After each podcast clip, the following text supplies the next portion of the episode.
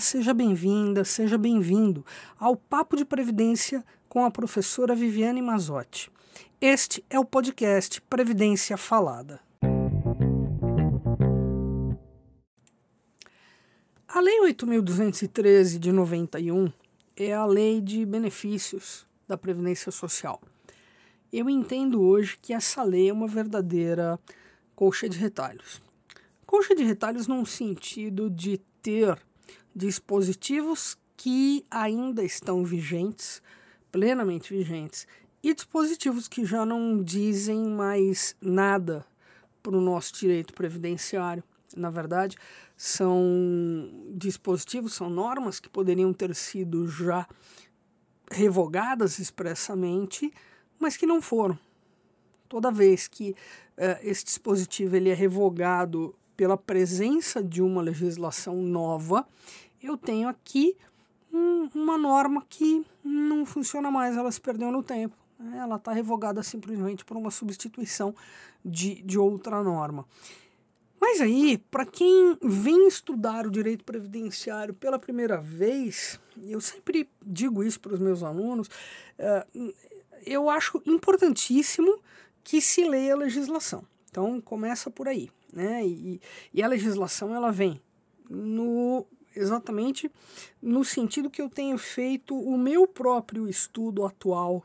Uma, eu estou revisitando a legislação previdenciária para ter uma visão global da coisa pós emenda 103. Embora a emenda 103 eh, seja de 2019, nós estamos em 2023, muita coisa demorou para ser regulamentada. Nós temos aí as coisas agora acontecendo, principalmente na via administrativa, com a instrução normativa número 128. Mas a, a ideia em si é a gente pensar o seguinte: essa legislação que, embora ela seja obrigatória, ela tende a levar ou tende a induzir as pessoas ao erro. Então, se você está aqui me acompanhando, esse aqui é o meu desafio de rever a legislação previdenciária, uma leitura em voz alta, e aí isso virou um podcast. E eu quero alertar, então, por que falar da 8213 se eu estou falando em Constituição Federal e prometi que olharíamos para a emenda número 20 de 98 no aspecto da revogação, da extinção da aposentadoria por tempo de contribuição proporcional. Exatamente porque na Lei 8213 de 91, que regulamentava a redação original da Constituição Federal de 88, a subseção 3, que trata da aposentadoria por tempo de serviço, não teve os seus artigos revogados expressamente. E quem vem ler é, apenas esta legislação, dizendo, ó, oh, esta é a lei dos benefícios previdenciários, na parte que chegar nessa aposentadoria por tempo de serviço, está lendo alguma coisa que não tem absolutamente mais nada vigente. O que vem nesta, nesta subseção? O artigo 52, falando da aposentadoria por tempo de serviço devida ao segurado que completar 25 anos de serviço, se do sexo feminino, ou 30 do sexo masculino, e o artigo 52 já é de cara o direito à aposentadoria especial. Ah, minto, desculpe, volta. Ah, aposentadoria proporcional. Rimou e aí o meu cérebro trouxe uma besteira. Artigo 53. A aposentadoria por tempo de serviço consistirá numa renda mensal de, inciso 1, para a mulher, 70% do salário de benefício aos 25 anos de serviço, por isso proporcional, mais 6% deste para cada novo ano completo de atividade, até o máximo de 100% do salário de benefício aos 30 anos de serviço, ou seja, a integral. E para o homem, da mesma forma, está lá no inciso 2, 70% do salário de benefício aos 30 anos de serviço, mais 6% deste para cada novo ano completo de atividade, até o máximo de 100% do salário de benefício aos 35 anos de serviço. Então aqui a gente tem, uh, num primeiro momento, o que não serve mais. E é, eu começo por aqui exatamente porque lá na emenda 20 de 98 é que nós temos a alteração. É lá que constitucionalmente se prevê apenas a aposentadoria integral e que no, em paralelo meio que se, já se regulamenta, né? já se regulamenta no sentido de, de lei. Uh, e, e, nós teremos, portanto, as regras de transição para quem? Para quem uh, tem a expectativa de direito de se aposentar na proporcional nos moldes do que estaria regulamentado aqui nesse, uh, nesses artigos 52 e 53 da Lei 8.213 de 91. Então, vamos lá para a emenda 20. Vou achar aqui a minha emenda 20 e eu estou com algumas abas abertas. Né? Quando nós falamos da emenda 20 de 98, nós já tratamos no podcast anterior sobre o direito adquirido, que é aquilo que eu coloquei no artigo 3.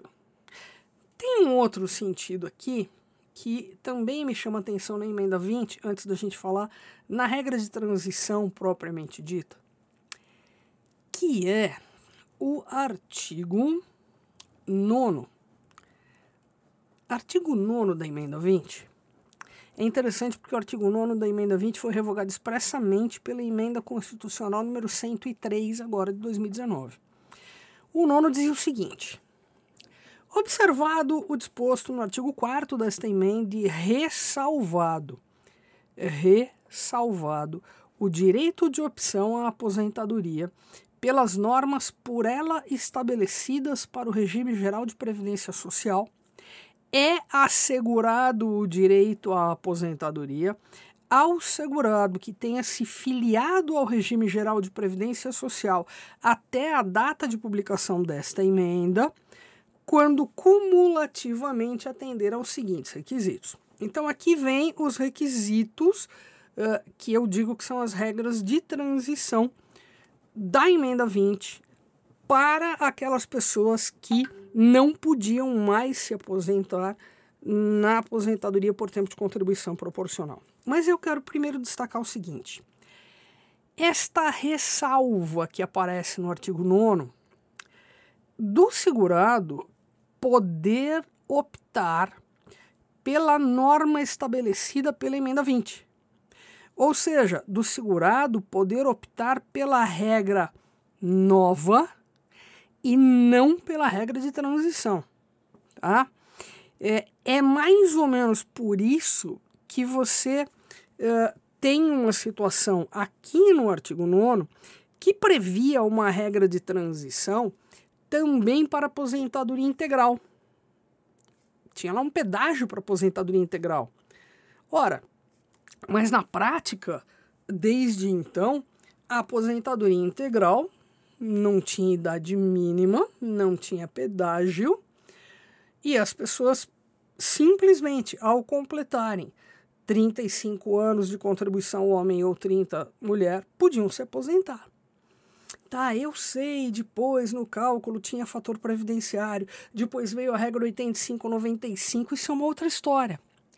A questão é poder se aposentar ou não.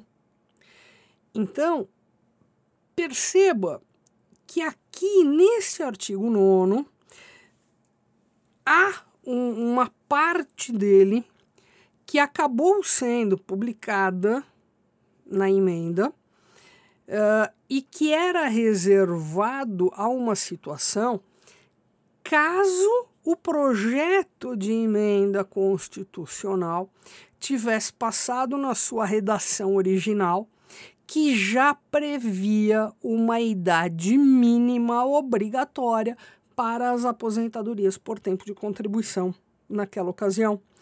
E não foi aprovado. Isso acabou sendo aprovado só para o servidor, para os regimes próprios, mas não foi aprovado para o regime geral. O que significa que nós temos aqui no artigo 9 da emenda 20 uma previsão que não aconteceu né, que não, não se colocou na prática. Por quê? Porque o próprio artigo 9 permitia que não se uh, obedecesse à regra de transição caso a, re a regra fixa fosse mais benéfica. Olha que interessante, numa previsão constitucional né, da, da emenda 20, a possibilidade expressa do segurado não precisar cumprir a regra de transição, mas cumprir a regra fixa.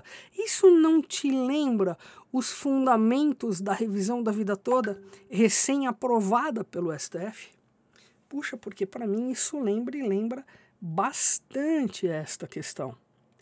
Daí nós temos, vamos ler né, o, quais são os requisitos desta emenda, porque de certa forma era aquilo que estava vigente até a emenda 103, muito embora pouquíssimas pessoas estivessem se aposentando com base nesta regra de transição, exatamente pelo fato de ao completarem os 30 ou os 35 anos, eh, já saírem desta regra de transição, se encaixando na regra fixa.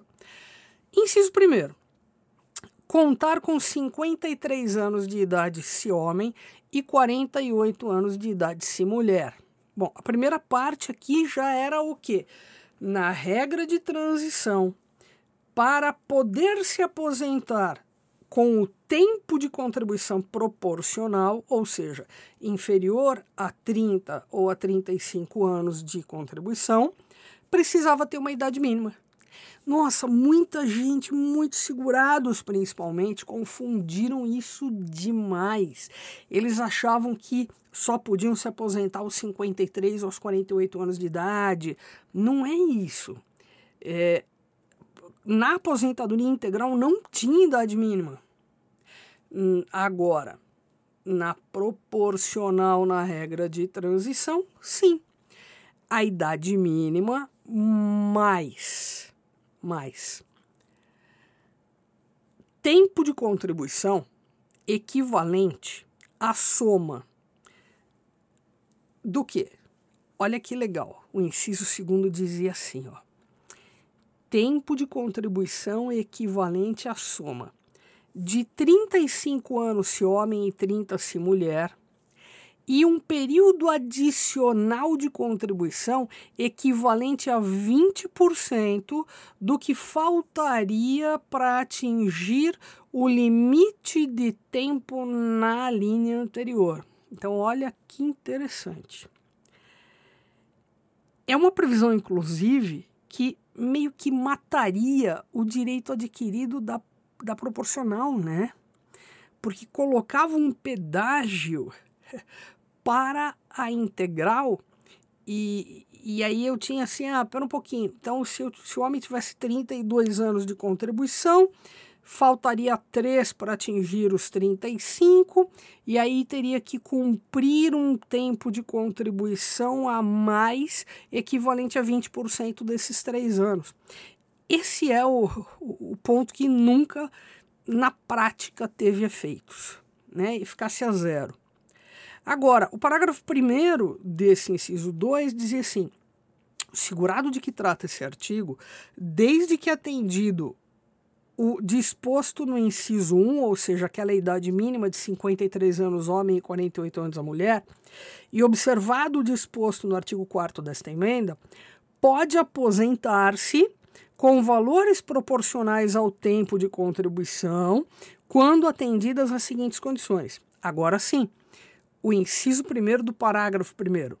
Contar tempo de contribuição igual no mínimo à soma de 30 anos se homem, 25 anos se mulher e um período adicional de contribuição equivalente a 40% do tempo que na data de publicação desta emenda faltaria para atingir o limite de tempo constante na linha anterior. Opa, agora sim, Aqui eu tenho uma idade mínima, eu tenho os 30 ou os 25 anos, homem, mulher, tempo de contribuição, mais o período adicional equivalente a 40% do tempo que faltava. É, que nós chamamos de pedágio. E qual a importância de revisitar a emenda 20 no sentido da regra de transição? É, principalmente de revisitar esta questão do pedágio, deste tempo a mais, revisitar a questão de termos um, um limite de idade só de um lado e na, na regra fixa não. Revisitar esta questão de uma regra que não pegou. A gente pode dizer assim, que é um, é um ponto desta norma que não pegou. Muito bem, então é, esta parte aqui, ela de certa forma, ela substitui enquanto regra de concessão de benefício para fato gerador, para data de implementação de condição de benefício a partir de 16 de dezembro de 98, aquilo que a gente viu nos artigos 52 e 53 da Lei 8213 de 91. Mas isso não foi uh, levado para o texto da 8213. Puxa, a partir deste momento, nós entendemos o como é importante a existência de um decreto regulamentador. Porque o decreto, ele acaba servindo muito como uma consolidação da legislação previdenciária. Cada vez mais nós, termos, nós temos uh, normas muito uh, não, eu não eu ia chamar de esporádicas, são normas muito pontuais. Então nós temos assim a própria legislação de benefícios, aí nós temos uma emenda constitucional, daqui a pouco nós temos uma lei, uma lei diferente tratando, uh, por exemplo, de considerar determinada categoria, determinada espécie de segurado como um segurado obrigatório. E isso meio que uh, precisa ser consolidado. Se você olhar para o decreto 10.410 de 2020, que atualizou depois de muito tempo de uma forma grande, o decreto 3048 de 99, você vai perceber exatamente isso, que ele é, junta, ele faz uma consolidação da legislação, inclusive regulamentando a emenda constitucional número 103 de 2019. Peraí, Vivi. Um decreto regulamentou a emenda constitucional? O decreto regulamentou a Constituição? É, nós temos, assim como aqui na emenda 20, nós temos este artigo 9 que traz toda a regra de transição e que isso não passou para uma legislação é, em separado, né? eu não tive uma regulamentação disso através de uma lei. Nós simplesmente tivemos a regulamentação disso no próprio decreto. É, ou seja, é, já meio que colocando em prática o que estava alterado aqui esse artigo e esta determinação que aparece no texto da emenda, ele já vale como uma lei. Então é, é, isso é muito característico e por isso é importante que você, né, que nós saibamos todas as emendas constitucionais que trataram da matéria previdenciária, nas quais, além de alterarem a redação da Constituição, também tenho trazido algumas determinações, como esta do artigo 9 com as regras de transição. Né? Então, acho que é, é importante a gente olhar essa, esta questão. Ainda falando de artigo 9, nós temos aqui no inciso 2 do parágrafo 1 o valor da aposentadoria proporcional será equivalente a 70% do valor da aposentadoria que se refere o caput acrescido de 5% por ano de contribuição que supere a soma a que se refere o inciso anterior até o limite de 100%. E no caso aqui dos professores, a gente também tem no parágrafo 2 uma regra de transição aumentando o tempo deles em 17%, aqui no parágrafo 2 Eu quero que você preste atenção nessa alteração trazida nesse inciso 2, esse 70% mais 5. Porque se você lembra, eu li há pouco, logo no comecinho, a Lei 8.213, na parte da aposentadoria por tempo de serviço, em que ela nos trazia uma situação diferente. Ela nos trazia a regra de cálculo como 70% mais quanto?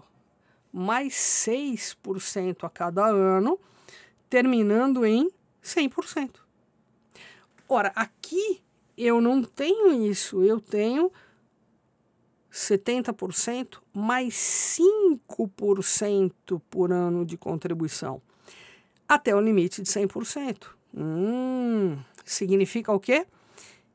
Que precisaria de um ano a mais de contribuição para fechar 100%. Mas aí ela deixa de ser proporcional, né? Aí ela já está integral.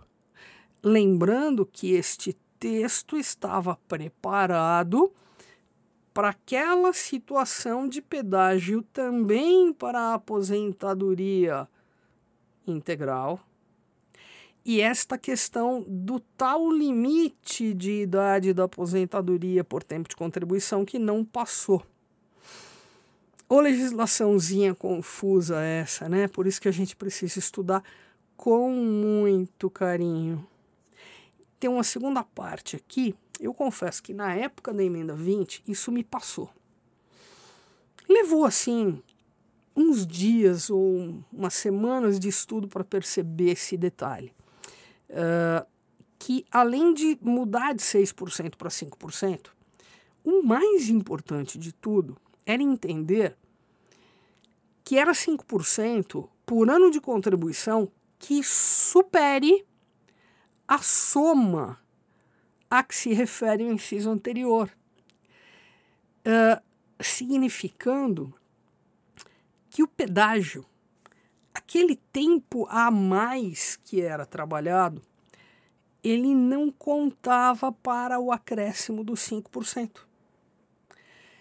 Vou fazer um exemplo aqui para você entender o tamanho desta alteração da emenda número 20.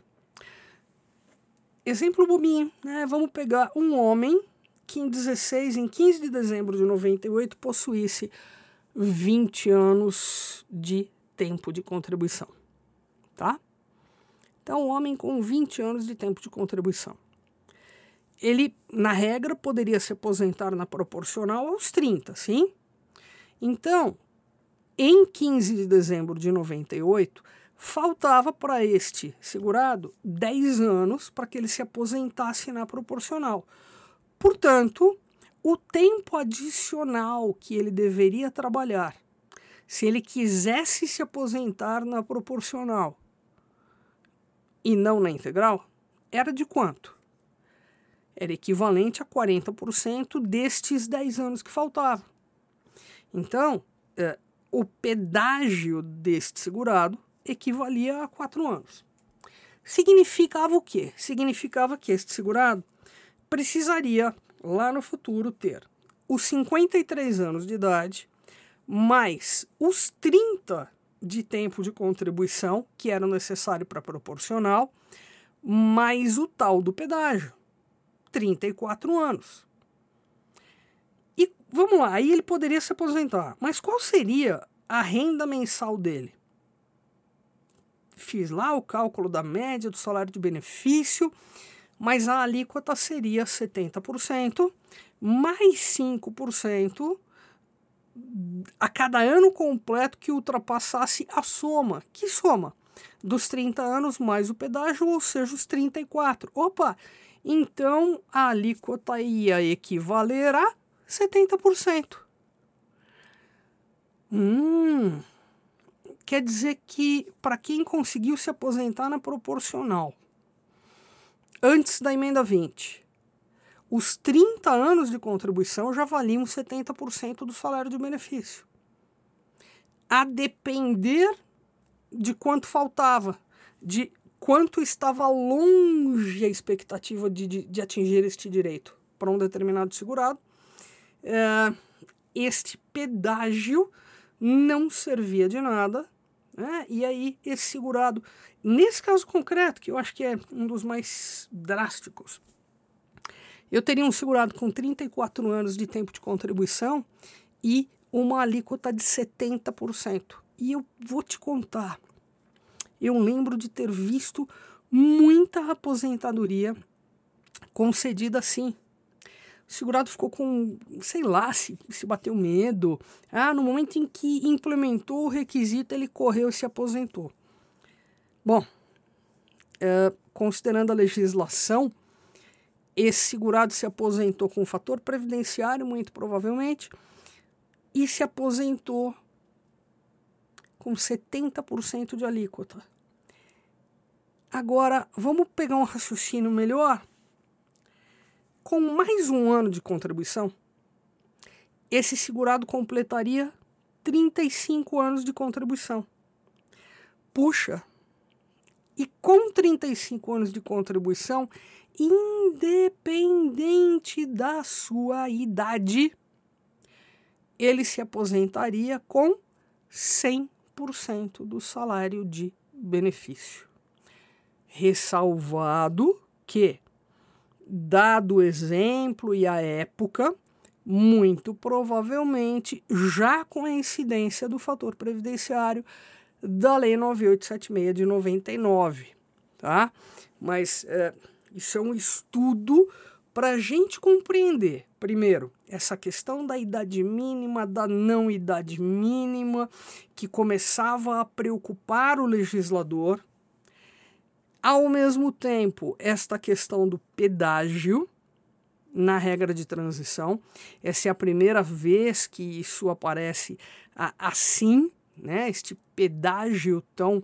Uh, grande, porque eu diria que isso é, é, é, é bastante tempo a mais, mas é, é um bastante tempo a mais sem uma contrapartida na alíquota. Né? Acho que essa é a grande questão. Era bastante tempo a mais sem contrapartida na alíquota. E isso nos ajuda a compreender este mecanismo nos requisitos dos benefícios para podermos estudar melhor a emenda 103, porque a emenda 103 ela não trouxe um pedágio, ela trouxe dois. Eu tenho duas regras com pedágio, que é a regra do artigo 17 e a regra do artigo 20 da emenda 103 de 2019. Bom, mas isso vai ficar para a hora que eu chegar lá na, na emenda 103. Por enquanto, a minha ideia era revisitar Constituição uh, original, né? e essa parte agora do, do, do, benefício de aposentadoria, das aposentadorias programadas, olhar para a emenda 20 nessa ponta do direito adquirido e da regra de transição e da possibilidade de optar pela regra nova. Acho que esses são conceitos muito importantes pelos quais uh, o estudo precisava passar. Tá? E esta importância de uma consolidação da legislação previdenciária, uh, ainda que isso aconteça no decreto e com todas as ressalvas que a gente possa fazer a isso, por quê? Porque uh, é preciso olhar para o decreto e ir na, legi na lei, né, na legislação, na lei originária, naquilo que deu origem a esta parte do decreto, para saber o quê? Para saber se o decreto não está extrapolando, para saber se era isso mesmo que a lei em questão trazia. É, a gente vai ver algumas coisas assim de diferença entre o que diz o decreto e o que diz a lei, por exemplo, no cálculo das aposentadorias da pessoa com deficiência. E eu não estou dizendo se isso é bom ou ruim é, em relação ao segurado, né? se isso é melhor ou pior. Estou dizendo que o decreto extrapola o que diz a Lei Complementar 142 e a emenda 103 do 19. Mas isso é para gente ir estudando. Que coisa linda, né? Eu acho lindo. Toda vez que eu estudo o direito previdenciário e toda vez que eu venho para a legislação, a quantidade de assuntos, a quantidade de temas vai se ampliando, vai se descortinando e eu sou apaixonada por isso, por esse estudo. Espero que, se você está aqui me acompanhando, você esteja curtindo e ficando tão fã do direito previdenciário quanto eu. A gente se vê aí no próximo podcast. Tchau!